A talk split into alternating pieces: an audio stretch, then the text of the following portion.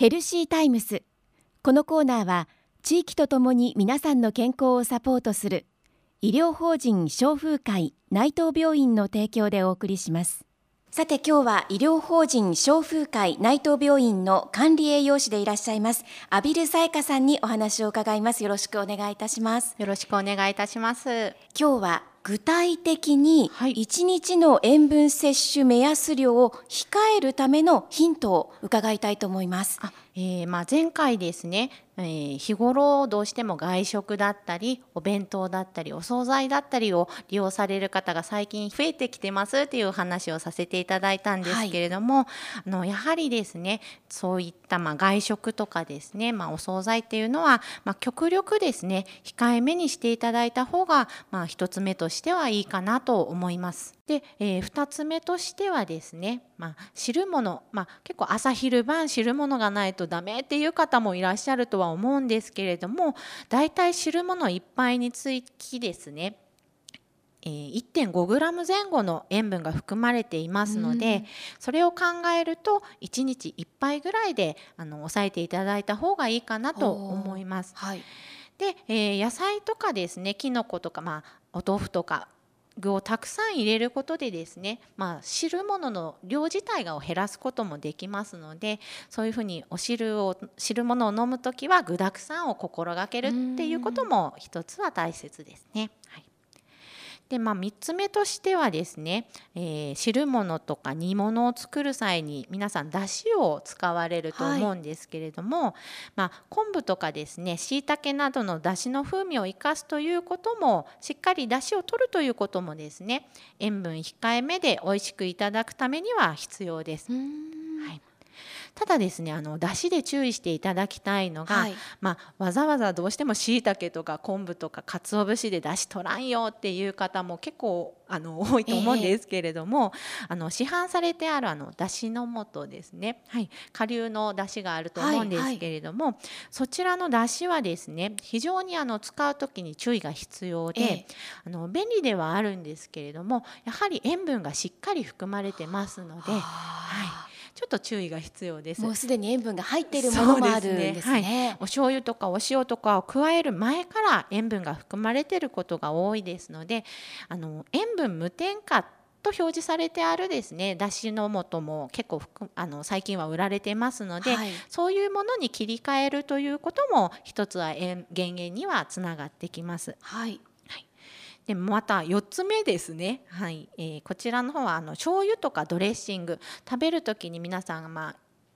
味を見る前にバーッとかけられる方が多いと思うんですけれども、そうですね、はい、フライとかに関してもソースを最初からこうかけてしまいがちではあるんですがまずは一口食べてみて味がない時だけかけるっていう風にした方がいいかなと、うん、もう癖でかける人っていらっしゃいますよね。ね。はい、せっかくまあ奥さんが料理を作っても味を見る前に旦那さんがバッともう醤油をかけるとかですね、はいはい、どうしてもありがちなんですけれどもそれはやっぱり塩分の取りすぎの原因になりますので、うん、やはり一口味を確かめる。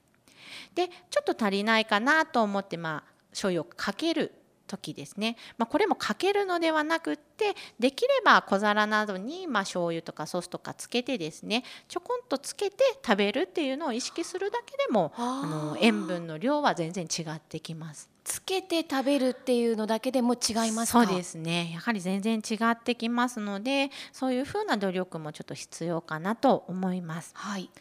またですね先ほどまあかけるつけるそういう醤油調味料に関しても、まあ、お醤油普通のお醤油よりはですね、まあ、市販されている中にも減塩醤油も売られてますし、まあ、減塩醤油だじゃなくても、まあ、ソースとかですねケチャップの方がお醤油に比べて塩分が少ないですのでそれらを代用できる場合は代用してもいいかなと思います。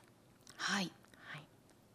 あとまあ5つ目にですね、えー、先ほど汁物には野菜とかきのことか具だくさんにしましょうというお話をあのしたんですけれども、はい、そういう野菜とかきのことか芋とか豆類まあ、海藻類もそうなんですけれどもそれらに多く含まれてるですね食物繊維とかカリウムというものがあるんですがこれらはですね、まあ、塩分を体の外に出す働きもありますので、はい、ちょっと積極的にとっていただいた方がいいかなと思います。で大体そういうお野菜関係に関してはえー、1日にまあ350から400グラム取るように進まれてますのでできればですね毎食野菜のおかずを23品は取りたいところですね。はい、400グラムの野菜って結構な量ですよね。ね結構まあ量的にはですね両手でまあ大盛り生の状態で3杯から4杯分っていうふうにあの考えていただいていいと思うんですけれどもただあのほうれん草だったりとかですね白菜とか葉物野菜っていうのは茹でたりあの蒸したりすると小さくなりますので、はいはい、そうなるとま片手分ぐらいには収まってきます。なのでま目安としてはですね、まあ、300g400g の間を目安とするのであれば、うん、1食につき両手山盛り1杯ずつ、はい、はい、っていうのがですね 結構量的に、ね、結構な量ですよね、はい、大変なんですけれども、はい、まあ、血圧だったり、まあ、糖尿病とかですねあのコレステロールが高いという方もそのぐらいは野菜取った方がいいって言われてますので、まあ、健康を考えるとそのぐらいは必要になってきます。